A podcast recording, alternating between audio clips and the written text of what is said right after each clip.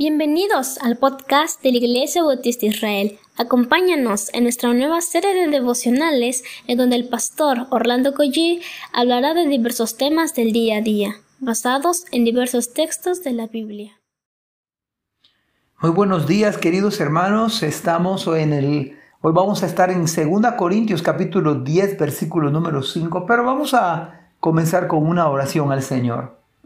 Padre, te damos muchísimas gracias por el descanso que has dado a nuestras vidas, a nuestro cuerpo.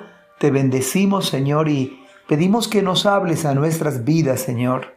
En el nombre de Jesús. Amén. Voy a leer la nueva versión de las Américas, 2 Corintios 10, versículo 5, y es un versículo digno de considerar, de pensar, de orar, de tratar de leer varias veces para poder comprenderlo, porque no está tan fácil. Dice esta, la nueva versión de las Américas, destruyendo especulaciones. La versión 60 dice, este, fortalezas, pero acá dice destruyendo especulaciones y todo razonamiento altivo que se levanta contra el conocimiento de Dios y poniendo todo pensamiento en cautiverio a la obediencia de Cristo. Este versículo que habla Pablo tiene que ver con nuestra mente, con la manera en que estamos pensando. Yo creo, a la luz de la escritura, que la gran batalla, la gran batalla espiritual, se da primero en el campo de la mente. Por algo dijo Salomón, ¿cuál es el pensamiento del hombre? Tal es, tal es, tal es él. Y me parece que este versículo es de llamar la atención. Lo que el texto comienza, en este caso particular, no dar lugar a especulaciones. Esto es interesante cómo lo traduce esta versión. No dar lugar a suposiciones. Es en la mente donde se especula, donde se dan suposiciones donde se dan casos hipotéticos. Pero la palabra destruyendo es acabar con ello, no dejar huella o señal.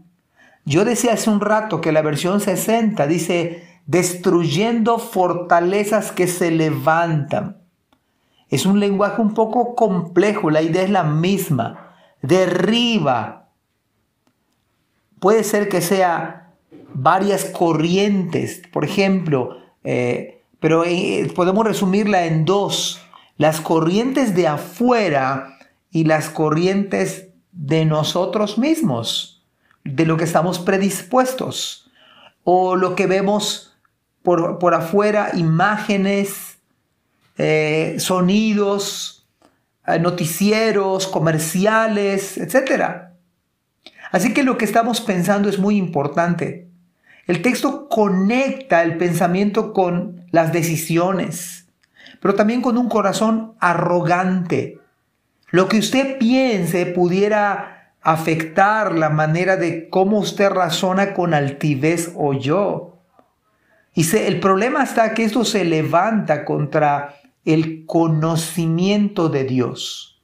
Por lo tanto, cuán importantes son nuestros pensamientos pero podemos hacer esta pregunta. ¿No el Señor dijo que debemos amarle con el alma, con todas nuestras fuerzas, pero también con toda nuestra mente? Amar al Señor es un llamado a que le amemos con nuestros pensamientos, con nuestra mente. Qué interesante que Filipenses capítulo 4 versículo 8 dice, por lo demás hermanos, todo lo que es verdadero, todo lo honesto, todo lo justo, todo lo puro, todo lo amable, todo lo que es de buen nombre, si hay virtud alguna, si algo digno de alabanza, mire qué dice Pablo, en esto pensad. Todo lo que es verdadero usted debe pensar, y yo también. Debemos pensar en todo lo honesto, todo lo que es correcto, que la balanza está en su medida, todo lo que tiene que ver con santidad, todo lo que tiene que ver con palabras agradables, todo lo que es digno de una buena fama, un buen nombre, si hay alguna virtud o virtud alguna, si algo que tiene que ver con alabanza, digno de alabanza, alabanza, perdón, en esto pensad. En otras palabras, la gran batalla es en nuestra mente. En nuestra mente. Y a decir verdad, leyendo un libro de eh, nuestro hermano John Piper, ah, me llamó la atención lo que dice acerca del pensamiento. Y le, le voy a mencionar, dice, no crea todo lo que piensa. Eh, esto es interesantísimo porque no nos ponemos a reflexionar al respecto. Todo lo que usted y yo pensamos, usted mismo no debe creer todo lo que usted piensa. Escuchamos bien esta, esta que estoy diciendo, efectivamente. Por ello debemos pensar en todo lo que antes mencionamos en Filipenses 4, porque con facilidad nosotros nos autoengañamos, nos autojustificamos. Somos, pudiéramos decir, honestamente hablando, expertos en hacer esto. Solo piensa en Adán y Eva, la mujer que me diste. Y antes de ello, se autoengañaron, se autojustificaron.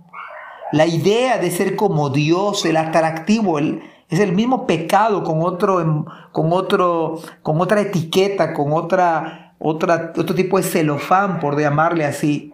Pero nuestros pensamientos hay que recordar que no son como, del, como los del Señor.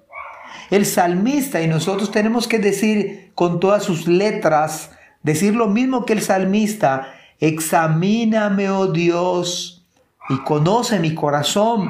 Pruébame. Y mire cómo dice el salmista, y conoce mis pensamientos. De manera natural, nosotros pensamos en algo que nosotros sentimos que es lo correcto. Pensamos que porque ya lo, nosotros lo estamos considerando, es lo adecuado. Pudiéramos pensar que estamos en el camino correcto. En verdad son, somos impresionantemente hábiles para autoengañarnos y autojustificarnos por incluso lo que estamos pensando.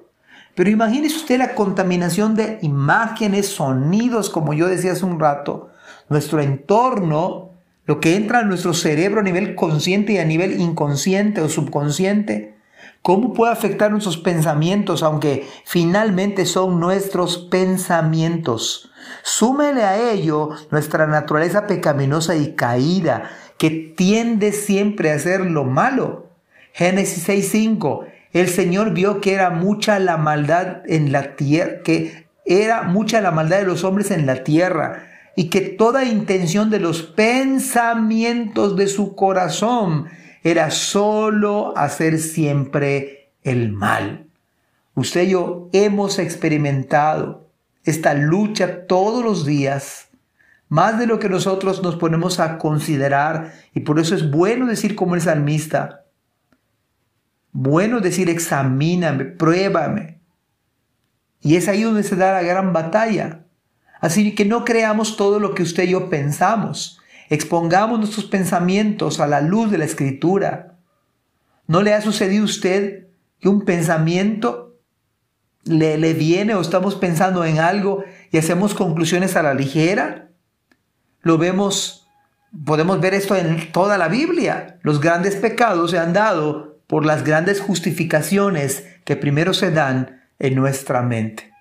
Que el Señor guarde nuestra mente y nuestro corazón para con Él. Que Dios les bendiga. Amén.